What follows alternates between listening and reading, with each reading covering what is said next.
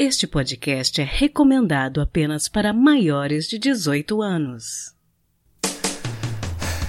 Sexo Explícito o podcast para você gozar a vida.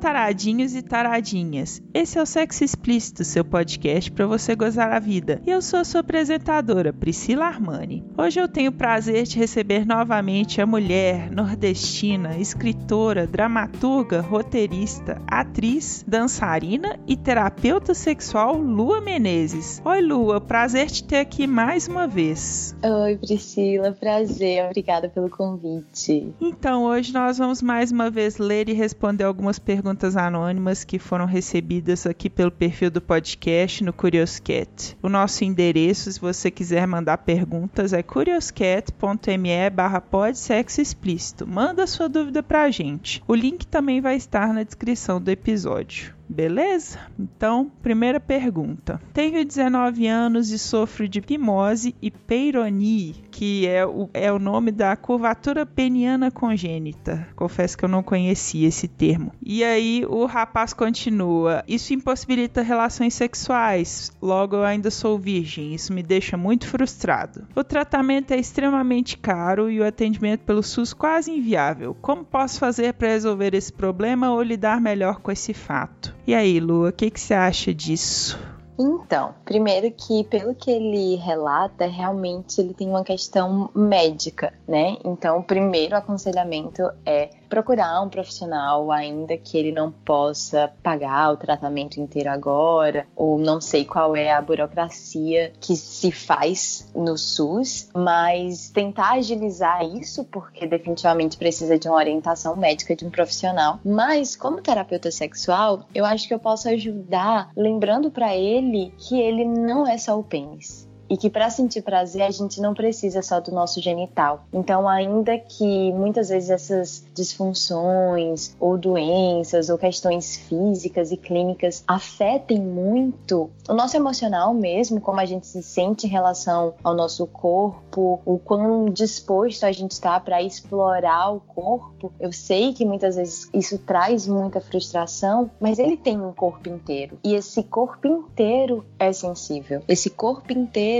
é erógeno. Então, essa questão, essa questão que ele tem agora, não impossibilita ele de explorar todo esse território corporal e explorar todas essas outras sensações. E ele pode, inclusive, talvez usar isso como uma oportunidade para descobrir as riquezas desse corpo, porque a maioria de nós é muito genitalizado, né? A gente pensa que o prazer tá só no genital, mas talvez seja uma, uma portinha de entrada mesmo para ele descobrir que, nossa, sabe, pode ter pontos inimagináveis do corpo dele, capazes de dar muito prazer. Então, acho que o que eu posso ajudar é isso, lembrando que o corpo inteiro é potente para sentir. É, eu acredito que é isso mesmo que ele precisava ouvir, né? Infelizmente, hoje em dia a gente tem essa questão das relações sexuais serem muito genitalizadas, né? Sim. E isso também não impede ele de explorar o prazer com outras pessoas, né? Eu sei que ainda mais nessa idade, 19 anos, é muito muito novo ainda, tenho certeza que tem muitas dúvidas e muitas inseguranças, mas isso não impossibilita. Isso não é interruptor da sexualidade dele. Ele pode explorar de diversas maneiras, inclusive com outras pessoas. Bacana demais. Bom, segunda pergunta: a pessoa navegando no YouTube descobriu um vídeo que fala da prática de NoFap, que é um movimento que prega retenção de esperma, ou seja, não se masturbar. E os homens que seguem esse movimento, o NoFap, falam das maravilhas de não se masturbar e a pessoa pergunta se a gente ouviu falar disso e se esse ato da não masturbação causa algum benefício. O que, que você acha aí disso, Lua? Então, isso não é tão novo assim.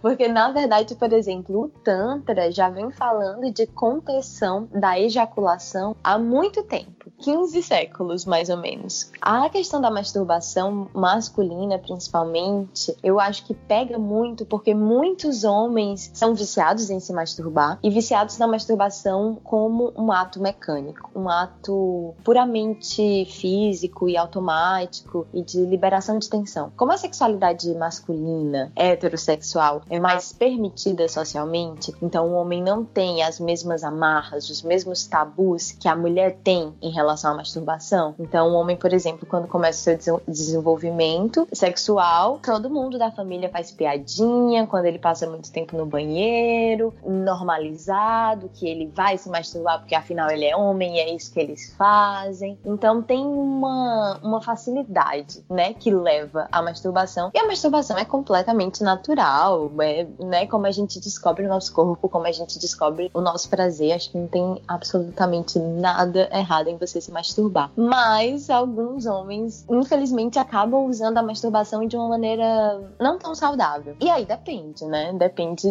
de como o homem se relaciona com a sua masturbação. Nesse movimento do NoFap, o que é que os praticantes relatam? Eles relatam que ficam com mais energia, se sentem mais revitalizados, que tem mais potência sexual, então que a ereção é mais, mais firme pro sexo, por exemplo. E eu acho que isso pode fazer sentido, sim, porque afinal ele tá guardando mais a sua energia sexual. Quer queira, quer não, ele tá contendo, né, um pouco a sua energia sexual e não tá desperdiçando isso num ato puramente mecânico. Eu acho que tudo depende da consciência com a qual a gente faz, sabe? Se você constantemente usa a masturbação puramente para liberar um tesão inconveniente e você faz isso assim nessa nessa coisa do botar para fora, sabe? Tô com essa tensão sexual, tá me incomodando, eu vou bater uma punheta para liberar. Bom, você tá literalmente colocando a sua energia aí para fora, né? Mas você também pode usar a masturbação de uma forma mais consciente, se masturbar, ejacular e manter vitalidade. Não é a masturbação que faz perder vitalidade, entende? É só isso que eu quero deixar muito claro. Então eu acho que o que os praticantes do NoFap fazem acaba sendo isso, através dessa abstinência da masturbação, eles conseguem segurar se apropriar um pouco mais dessa energia sexual, que no caso dos homens muitas vezes é uma energia sexual que fica muito dispersa, né? Porque ninguém sabe lidar direito com a energia sexual nessa sociedade tão reprimida sexualmente, né? Ninguém sabe o que fazer com tanta energia sexual que todos nós temos. E os homens acabam sofrendo bastante com isso. Então acho que é por aí.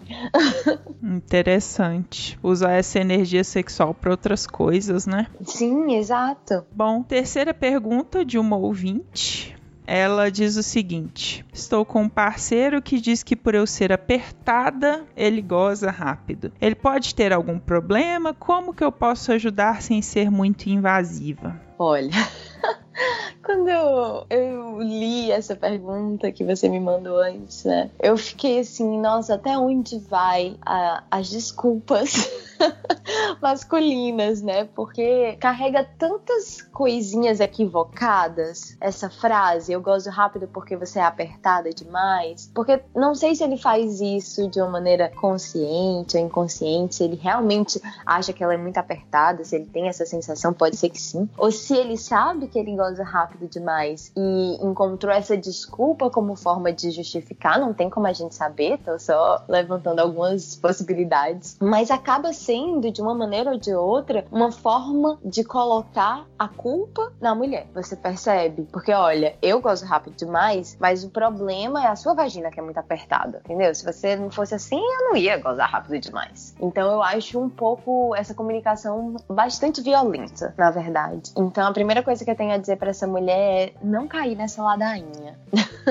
e não achar que tem alguma coisa errada com ela. Não achar que a culpa é dela, nada disso. Até porque esse mito da vagina apertada, né, esse culto que a gente tem da vagina apertada, ele é um pouco opressor também, né? Porque muitas mulheres ficam procurando e achando que isso é o máximo, assim, é um super elogio quando o cara diz, nossa, ai como você é apertada, mas Não é bem assim, porque quando a gente se excita, quando a mulher se excita, a vagina naturalmente ela se dilata por causa da excitação. É uma das reações involuntárias da resposta sexual. Então, se a vagina está muito apertada, significa que a vagina está tensa, significa que a vagina não está pronta para ser penetrada. E isso é muito importante que fique claro. Mas o que eu acho que ela pode fazer para ajudar ele é realmente conversar, porque essa é uma questão dele, né? Como ele jogou para cima dela, como ele falou, olha, eu gosto rápido porque a sua vagina é apertada, ela tá achando que ela tem que fazer alguma coisa, que ela pode fazer alguma coisa. E é uma questão muito dele. A gente não sabe se ele tem ejaculação precoce ou não, mas ejaculação precoce, por exemplo, é uma disfunção sexual super comum nos homens. E é delicado porque muitos se sentem ofendidos quando a gente tenta conversar sobre o assunto, mas é isso. Tem que conversar, ele que tem que ir atrás de procurar ajuda, de procurar uma fisioterapeuta pélvica ou de uma terapeuta tântrica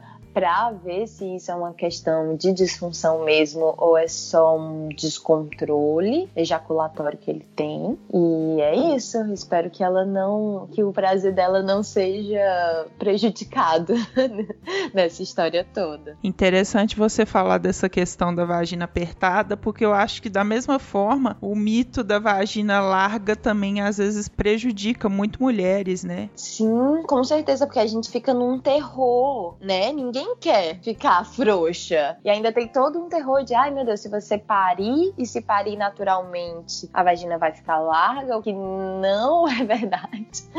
Inclusive, em alguns casos, a, o parto dá até mais tônus muscular para a vagina. Então, é isso, assim, superemos essa, esse terrorismo que nos fazem em relação à vagina larga. E muitas vezes é, na verdade, não é porque a sua vagina é larga, muitas vezes é falta de sensibilidade do homem, né? Porque muitas vezes o homem se masturba demais, se masturba sem usar lubrificante, vai desensibilizando o pênis. Então, vamos respirar e vamos se libertar dessa dessa noia. Bacana demais. Bom, a quarta e última pergunta dos nossos ouvintes. Tenho 23 anos e só consegui me masturbar uma vez. Gozei, mas não gostei. Sinto que falta uma pessoa para me ajudar a chegar ao meu orgasmo. Nunca tentei brinquedos, moro com meus pais e tenho medo de alguém aparecer na hora. Quando estou sozinha em casa, não consigo me tocar. Me acho estranha por esse fato, pelo fato de depender de alguém. Como consigo superar esse bloqueio? O que me parece desse relato é muito uma questão do quanto a gente precisa da legitimação e da aprovação do outro. Porque o que que acontece? A sexualidade feminina foi muito reprimida ao longo da história. Então, por séculos e séculos, o que foi dito para a mulher é: a sua sexualidade não te pertence. A sua sexualidade, o seu corpo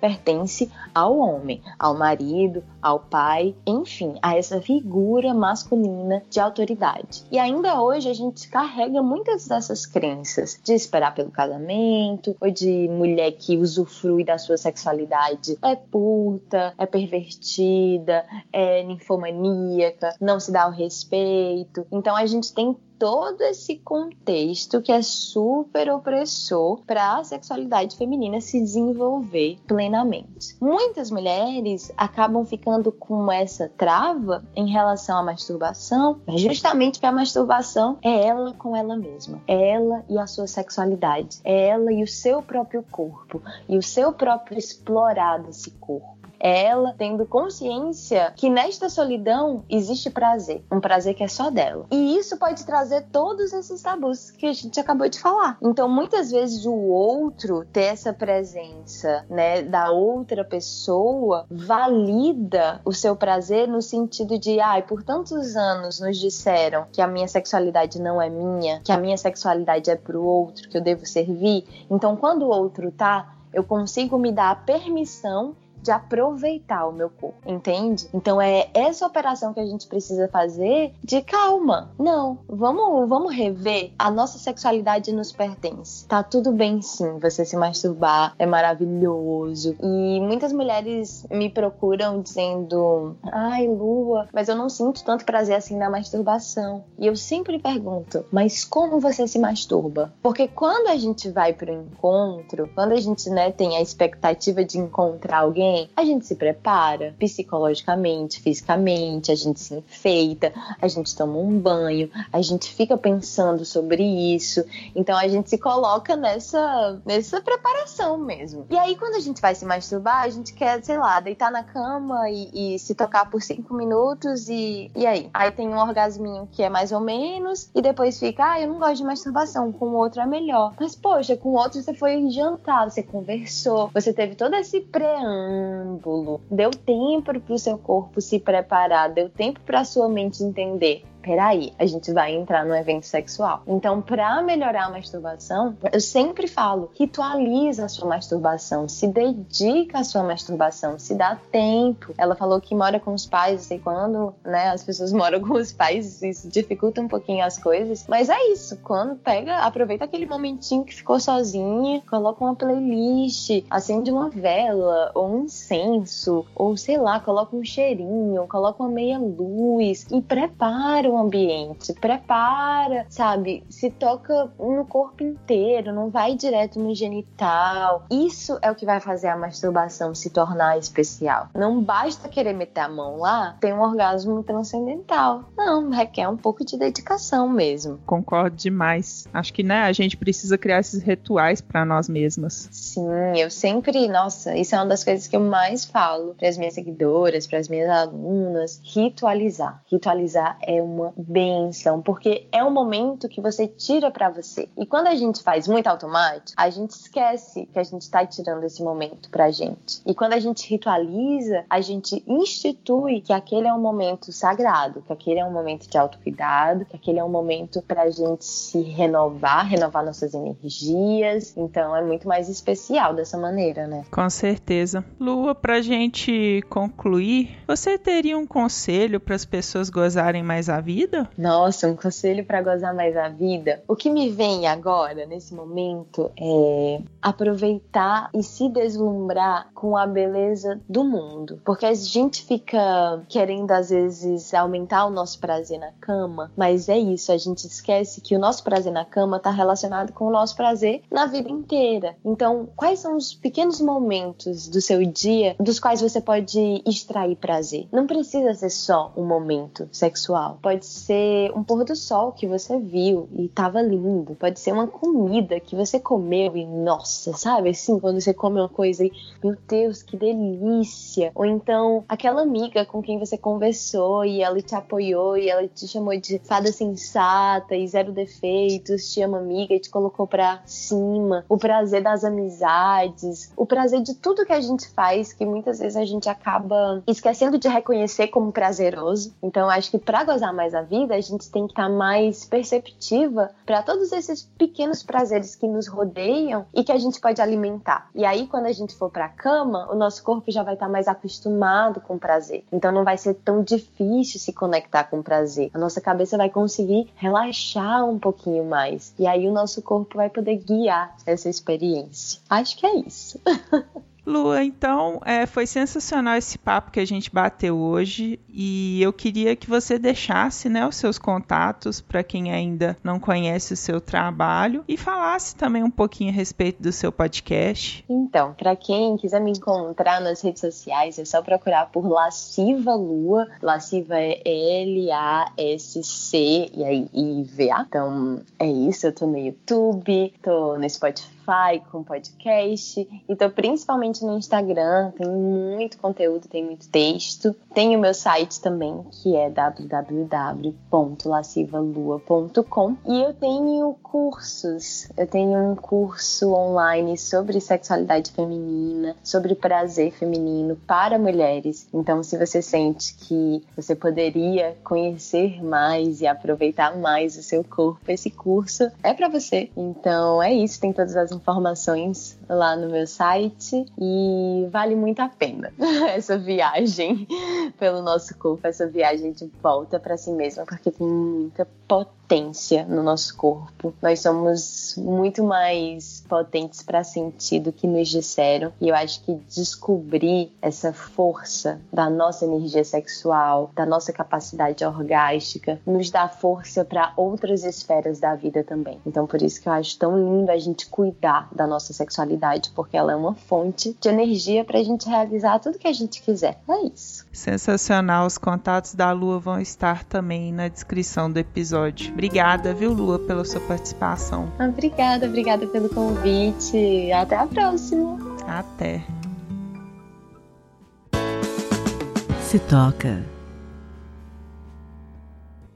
A dica de hoje vem direto lá do grupo do Telegram, o SEPOD. Uma das minhas ouvintes, a Iana, lá do Rio, decidiu compartilhar com a gente a experiência dela com o gel massageador My Secret, da ASOS, que é uma marca bacana da qual a gente já falou no podcast. Esse gel em gotas promete aumentar a acessibilidade e a excitação. Eu agradeço muito a Iana por compartilhar esse depoimento dela conosco. E se você ouvinte quiser conversar mais sobre isso, não deixe de participar do nosso grupo. É o telegram.me barra SEPOD. Fiquem agora com essa dica.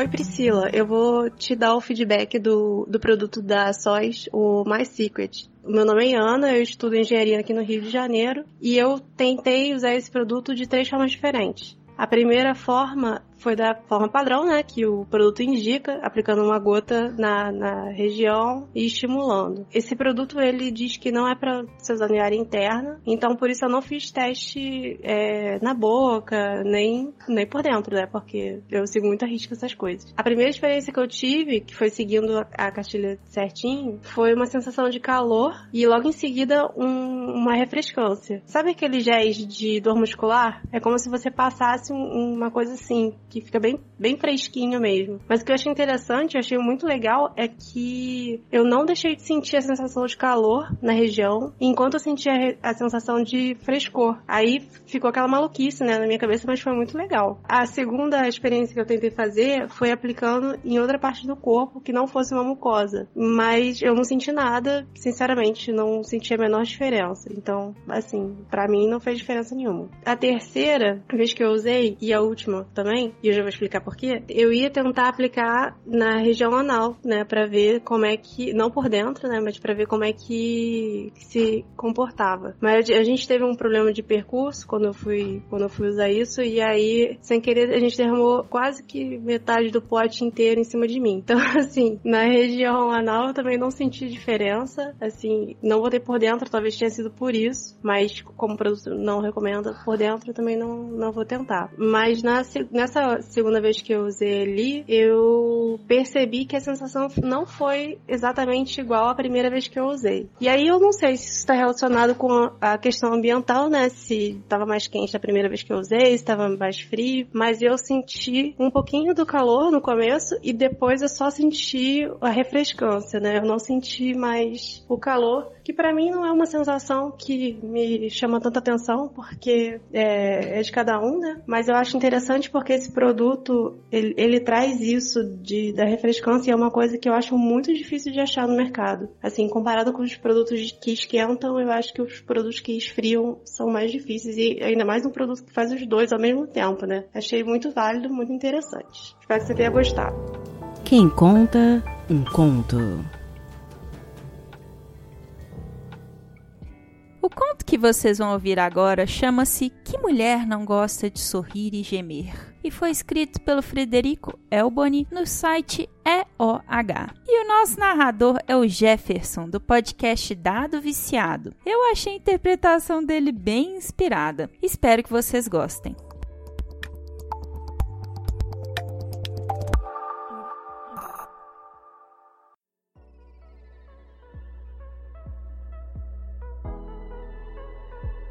Ai, ela gemia tão gostoso. E só de ler isso, talvez ela já ficasse envergonhada, mostrando aquele sorriso contido. Ela também gostava de segurar a caneca com as duas mãos, como quem protegia algo. E quem a via assim, não imaginava como ela gemia gostoso. Mas eu sabia. Isso já era o suficiente. Era antagônico perceber como a busca incessante pelo seu gemido era consequência do meu prazer. Eu procurava ali, entre as partes internas das coxas, orelhas e tonturas, aquele gemido que a deixava em constante euforia. Até porque, que mulher não gosta de sorrir e gemer? É, eu também desconheço. Hoje, sendo cais de nossas próprias quedas, a beijo como se não houvesse amanhã, e no corpo dela sussurro com as minhas mãos, como a amo e a quero bem. Com a boca desenho nossos amores naquele pescoço de perfume, menina mulher, e com o olhar a compreendo. Compreendo e vejo ali não uma mulher que empresta o coração e a alma, mas sim aquela que me empresta o verbo, o ombro, o tempo, o calor e a coberta. Tudo isso no infinito totalmente nosso. Ai, que delícia ter essa mulher todinha para mim, mulher com mistério de rio e turbulência de mar. Sem dúvidas do meu querer digo a todos, às vezes até mais alto do que deveria, que o nosso amor se fez assim, refletido em mim a maior vontade de fazê-la sorrir, seja gemendo ou deixando-se aninhar em meu peito.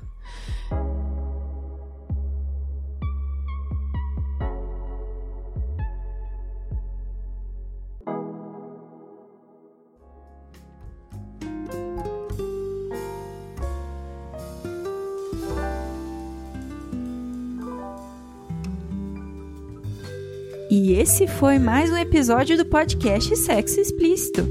Foi bom para você? Com edição e vinhetas da cafeína do podcast Papo Delas e artes visuais da Júlia Brasolim do podcast Terapeuta, eu me despeço de vocês, pedindo que mandem suas dúvidas sobre sexo e sexualidade anonimamente pelo curioscat.me barra explícito. Também lembro a vocês que o nosso site está no ar com todas as informações referentes a todos os episódios. Acesse lá em sexoexplicitopodcast.com.br e nós estamos no Instagram, no arroba Podcast. E você pode me ouvir em qualquer agregador de podcast de sua preferência, além de iTunes, Spotify e na Rádio é claro. E aí, o que, que você está esperando? Bora gozar a vida? Beijo!